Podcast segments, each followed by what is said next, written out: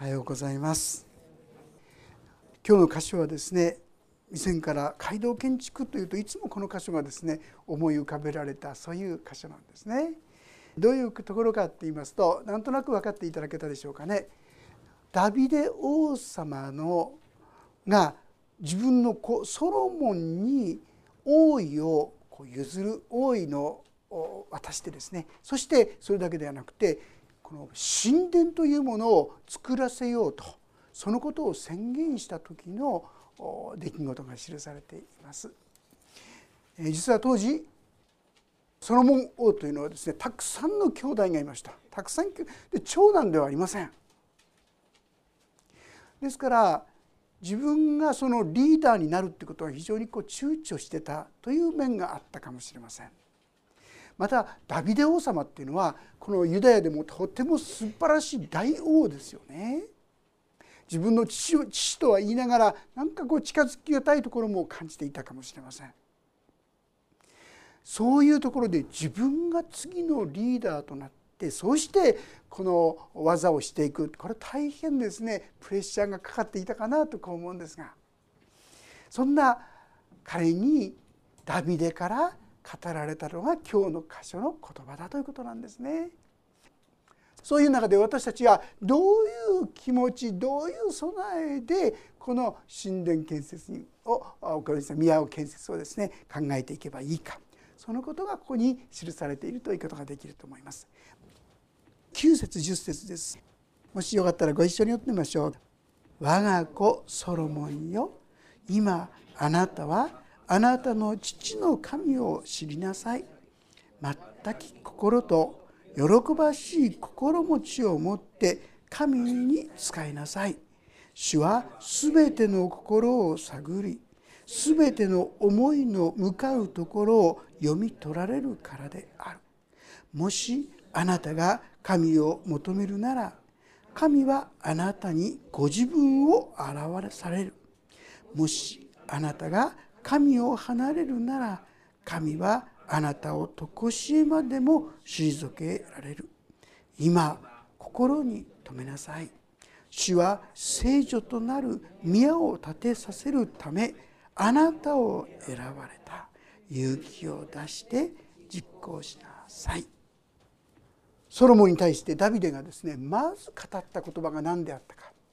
それが「今あなたはあなたの神父の神を知りなさいということでした神殿建設と神を知ることとどういう関係があるんだってこう言いたくなるようなですね言葉ではないかと思うんですが神殿を建てるにあたって一番大事なことはあなたが神を知ることですよ。神を知ることによってどのような建物が必要なのか神は何を喜んでくださるのかどういう心構えでいるべきなのかそんなことが一つ一つ明らかになってくるからなんですね。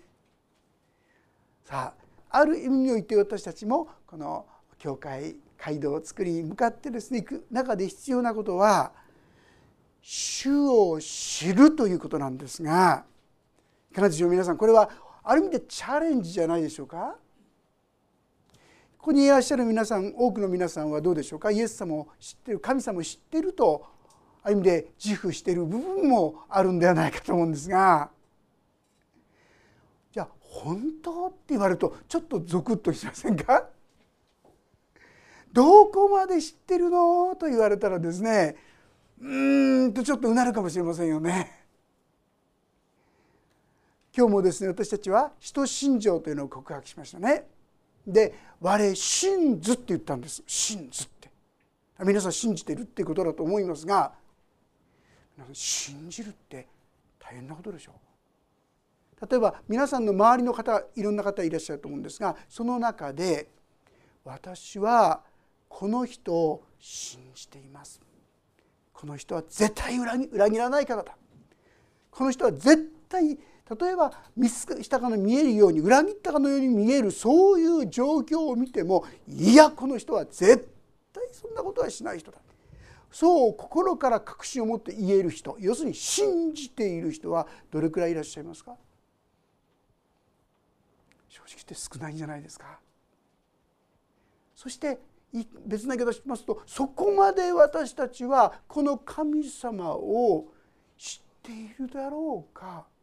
信じているだろうかって問われてみるとうーん少しうならざるを得ないそういう意味ではほとんど知らない昔ヨブという人がですね書いてるんですが彼はこのいろんな苦しみのあった中で私はかつて神様のことを噂で聞いていましたって言ってるんですよ。この人はですね聖書の中で東方で一番の信仰深い人って言われてるんですよ素晴らしい信仰者ですよ。そして正直言うとそれまでは自分もそう思ってたと思います。いろんな人のために代わりにですね罪を犯すといけないからといって生贄を下げてあげたり本当に素晴らしい人でした。でもある試練を通して彼が分かったことは私は噂で神様あなたのことを聞いていました。でも今この試練を通してこの目であなたを見たのですってこう言ってるんです皆さん。いかがでしょうか？皆さんはそう言えるでしょうか？私は噂で聞いてますここは言えるんじゃないかと思うんですよね。信じたとは言いながらその程度にしかあまり分かってないかもしれない。でも今この目で見ました。本当にそう言い切れる試練信仰が与えられているでしょうか。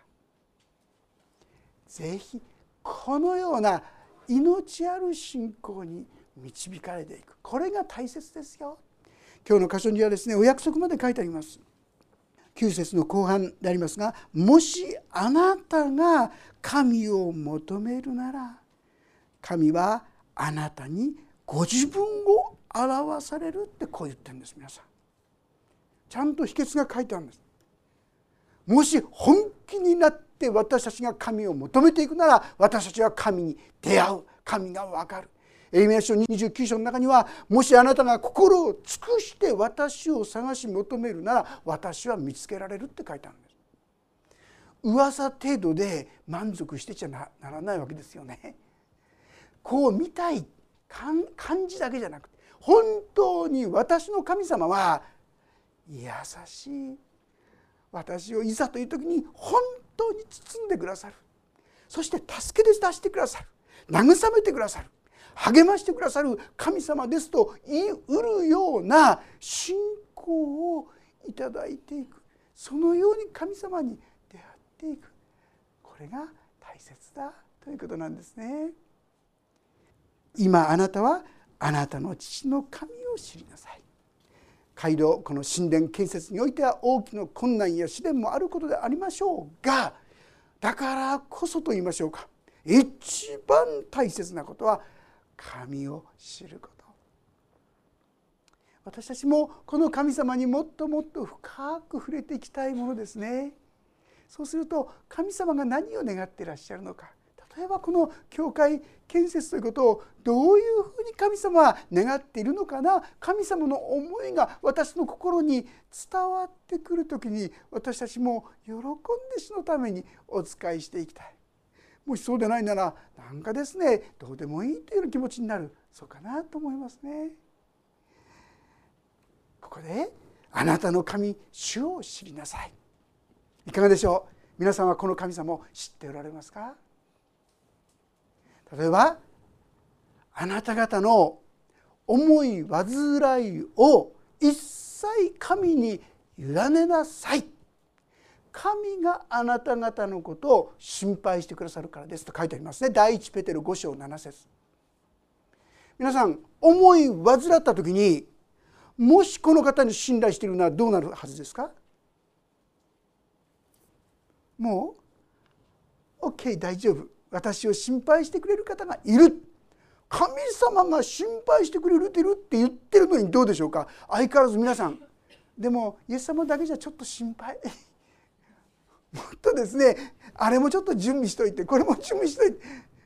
神様がそうしなさいって言うんで導かれてそういう準備するならいいんですよ。そうじゃなくて神様にだけじゃちょっと頼りないからだからあれも準備してこれも準備してってそして安心持とうとするだから本当の平安が来ないんです皆さん。別な言い方しますとそこまで信頼して大丈夫だというほどにまだ知っていないっていうことじゃないですか。神は全てのことを働かせて益としてくださるっていうんでしょとするならなんか皆さんですねいろんな嫌なことがあったら落ち込んでる暇ないでしょ？落ち込む前に「うん益となる」ってこうなるでしょ？気持ち的に。落ち込んだらすぐにですねこれを神様益にしてくださるともしそうできる神様だって信頼するんだったらそんなに落ち込まないで済むんじゃないでしょうか。でも正直言うとそこまで信頼できてないなって思いませんか？いいんです。それが私たちなんです。だから言うんです。私を探し求めなさいって。そしてね人と親しくなっていくっていうのはどうしたらいいと思いますか？皆さんがいろんな方とっても親しい方と信頼する関係になったとしますがそういう方と一日でそんな関係になれますか？一日じゃなれないでしょ？いやもうこの人どんな人かなってこう疑いながら見てることが多いでしょ。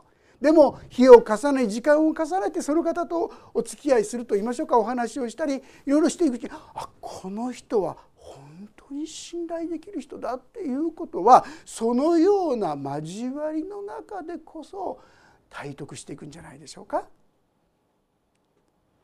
私たちがこの神様を知る秘訣がここにあるわけですよ。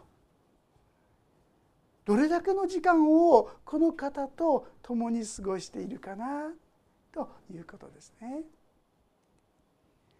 本当にこの方と共に歩むことが何よりも平安何よりも大きな安らぎだと思えるでしょうか神様はですねなんかいろいろ何でしょうかいつも要求している方あれやってこれやってってですねそういうふうに言う方正直言ってそんなふうに感じている方もいらっしゃるんですね。信仰者の姿としてよく言うんですが doing と being の生き方ってよく言うんです。doing っていうのはあれこうやれば神様は喜んでくれるんじゃないこうやれば祝福してくださるんじゃないか doing いろんなことをやるんですよ動き回るんですよ。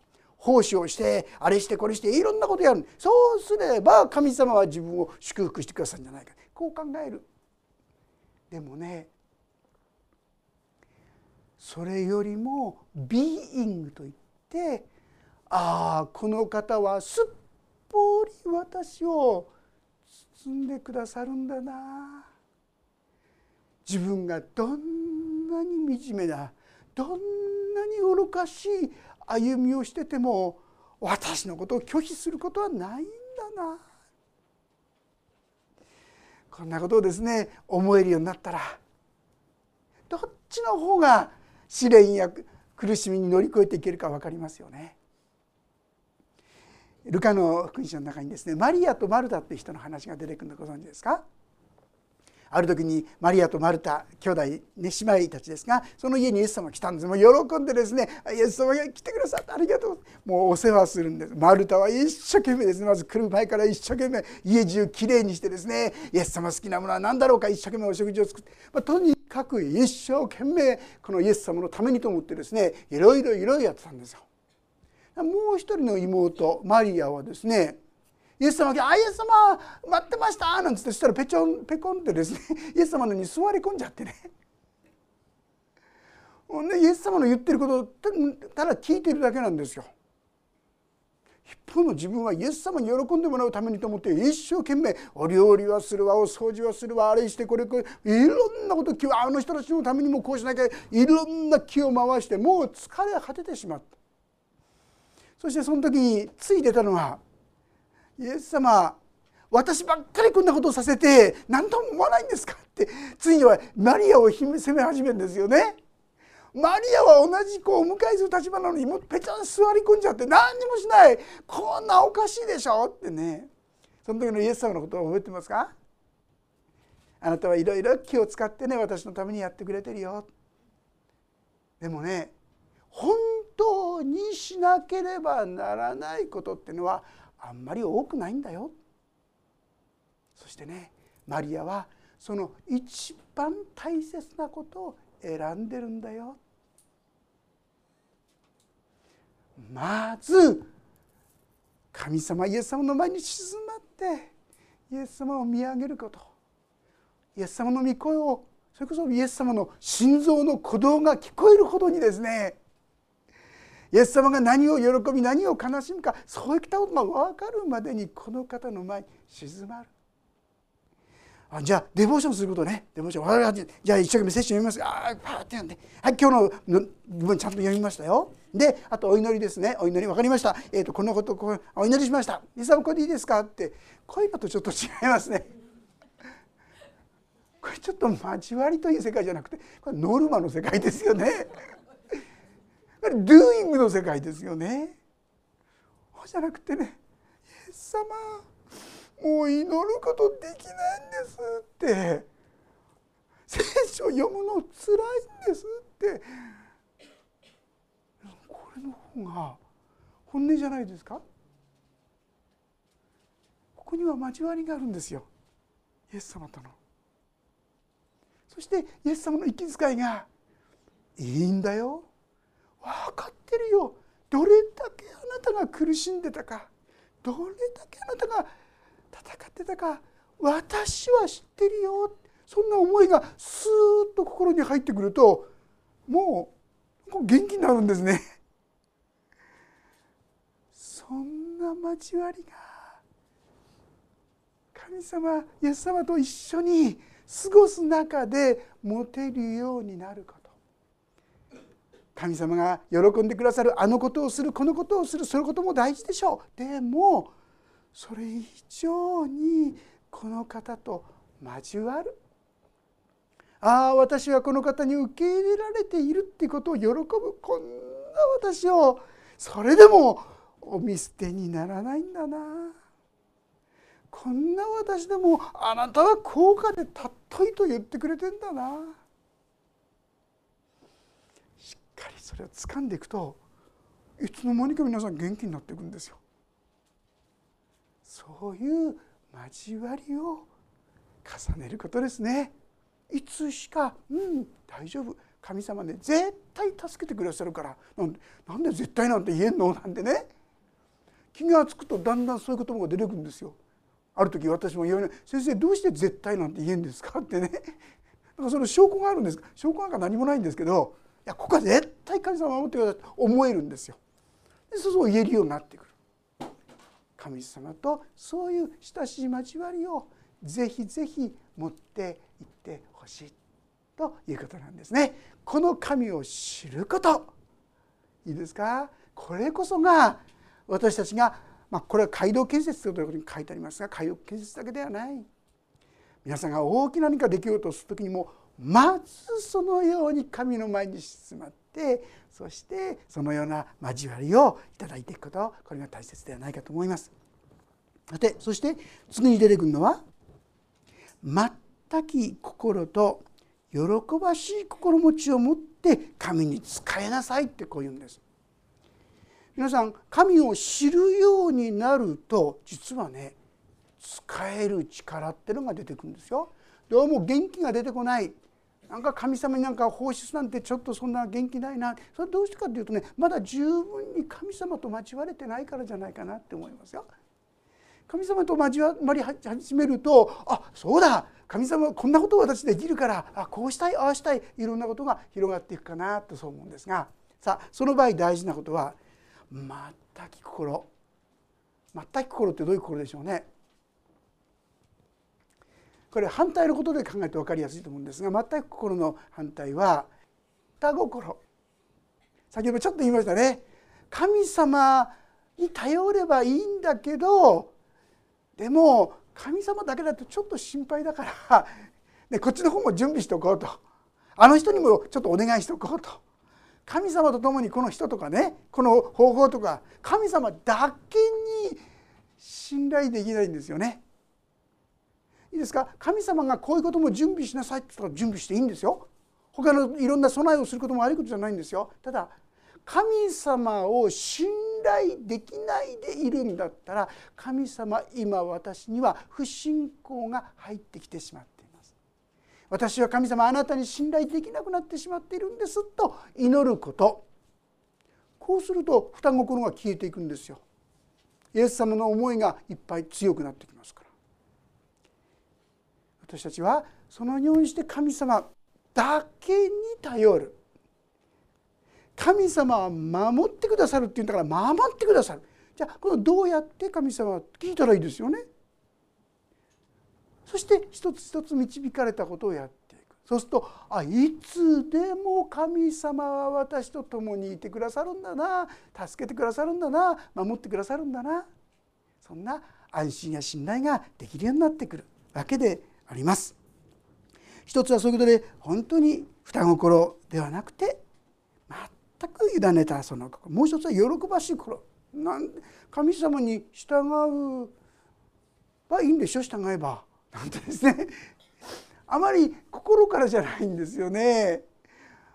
まあしなきゃいけないならやりますよってね。神様はそうじゃなくてそうか。喜んでというのがとっても大切なことかなってこう思うんですがね。だってその喜びがないんだもんでね。喜びがないからそういうふうにできないんですってこう考えがちなんですが皆さんねちょっとヘブル書というところ新約聖書ですけどもヘブル書の12章というところちょっと開けてみましょう。ヘブル書12章の2節。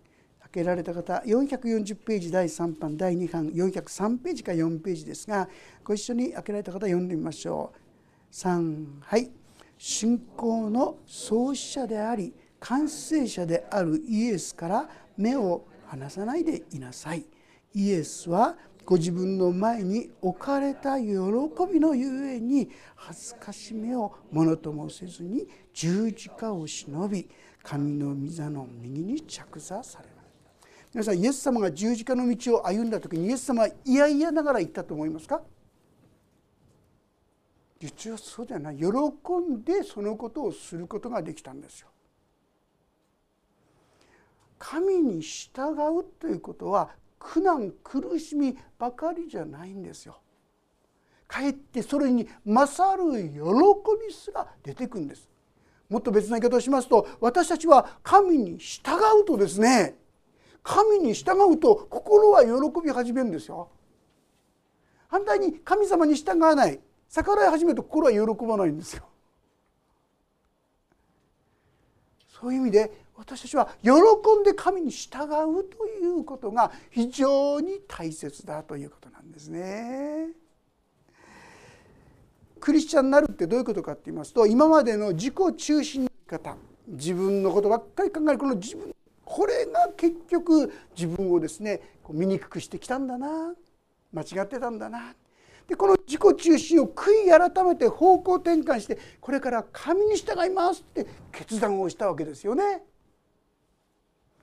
でそのような決断をした時に不思議に心が平安になったり喜びが出てきたりしたわけですよ。いいですか？これ何の決断したのかって言いますと神に従うって決断したんですよ。そうしたら喜びが出てくるんですよ。ところがね一旦神様の方に決断したのにだんだんと誘惑が襲ってきてまああんまり真面目にやりすぎない方がいいんじゃないかとかねこれぐらいじゃないかってちょっとずつずらすんですねちょっとずつずらしていくんですよ。そうするとずらすとともに喜びも平安も減っていくんですよね。時にはですねここから悔い改めてですねこちらにから悔い改めたんですがずるずるずるずるとここら辺まで戻ってきちゃってね ほとんどもう一度悔い改め神の道に立ち返っていくことが必要な状況もあるかもしれませんよね。神に従う時に神様は平安と喜びを与えてくださるんです。そして喜んで使う全く心と喜ばしい心を持って使えることができるようになるのは私たちが神に従うということを決断した時なんですね。えー、黙示録というところはもう開けなくて結構ですが黙示録のですね2章というところにエペソの教会に書き送った手紙の中にこんな言葉が出てくるんです。読ませていただきます。あなたはよく忍耐して私の名のために耐え忍び疲れたことがなかったしかしあなたには非難すべきことがあるあなたは初めの愛から離れてしまったそれであなたはどこから落ちたか思い出し悔い改めて初めの行いをしなさい。こんなふうに語っているんですよ。悔い改めた時に主を愛する思いが出てきてそうだ主に従っていこう。それも喜んで主のために犠牲を払っていこう。そんな思いまで与えられたのにいつの間にかやらなきゃいけないんならやりますよみたいなね非常に冷たい心になってしまった。いかがでしょう？皆さんの心は魂が今燃えてますか？主のために良いことができることを本当に感謝してますか？それなら幸いです。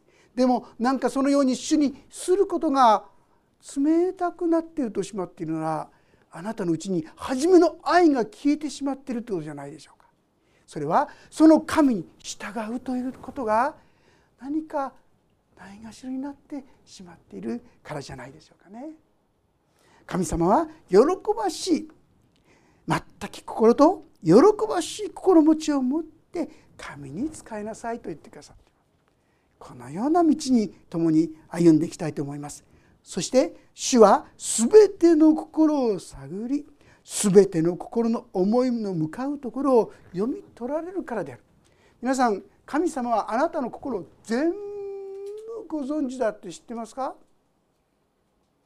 あなたが悩みあなたが苦しみあなたが戦ったそのことも全部ご存知ですし同時に皆さんがいい加減な気持ちになるそのことも全部ご存知です。私の状態をそのままご存知なんです。だからもしあなたが神を求めるなら神はあなたにご自分を表されるとこう言ってくださってるわけですよ。そうだ私は神様信じてる。クリスチャンだって言ってきたけど公言してきたけどどこまで私は本当にこの神に信頼してこの神に従ってきたんだろうか。まあいい加減にしてる部分が多々あるかな。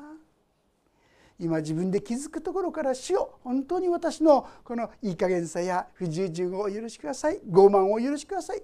自分が気がつく一つ一つを主の前に持ち出してこのためにイエス様が死んでくださったことをありがとうございます。そして私に新しい生き方をしてくださることを信じます。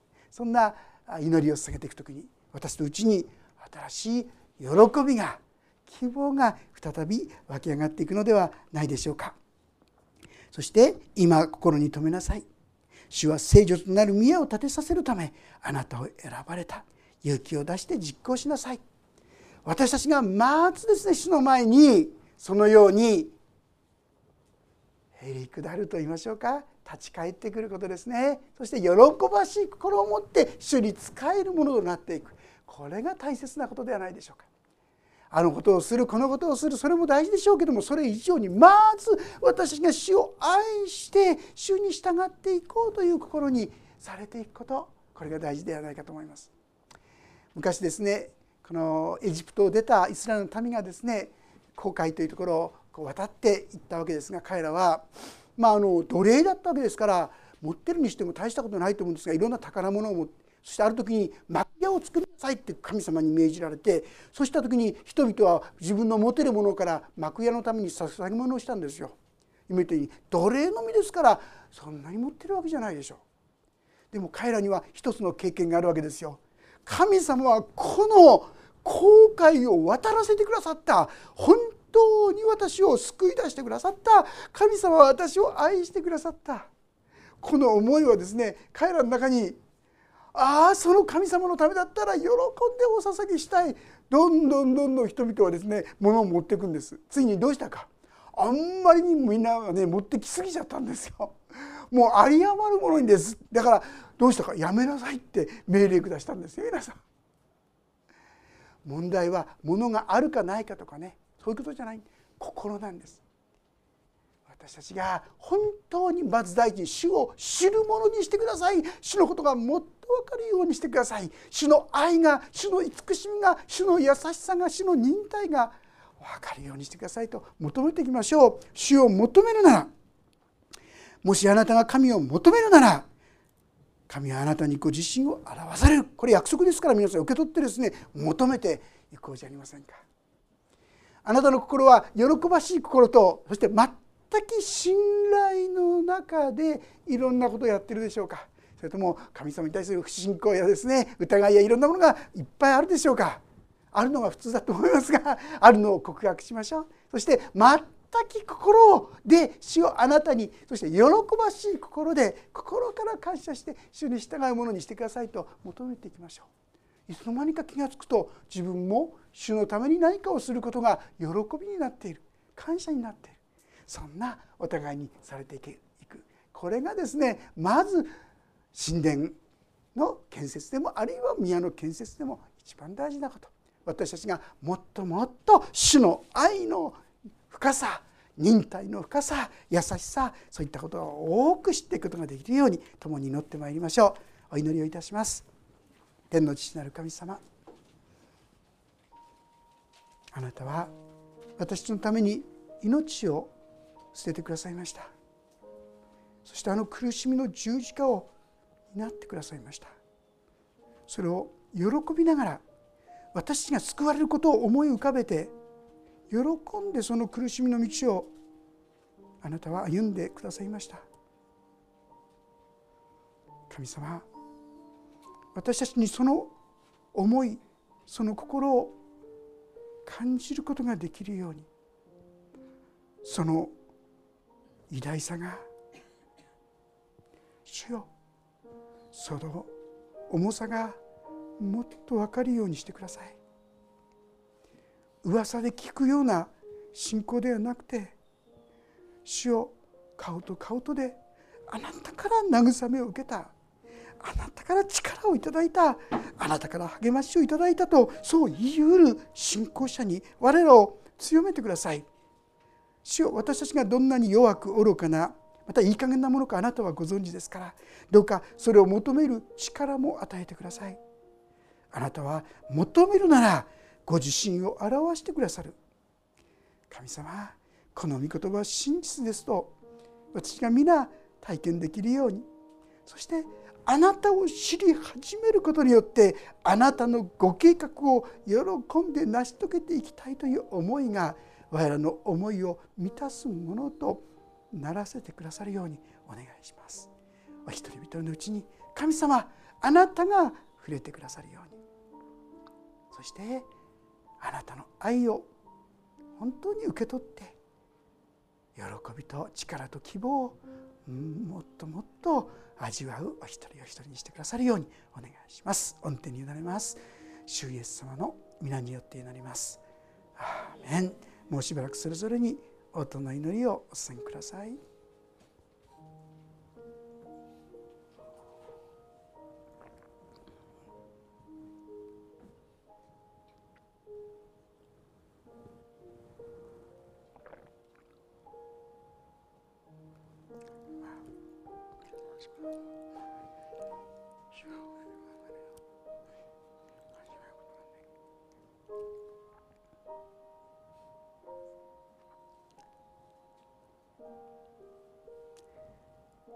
主イエス・キリストの皆によって祈ります。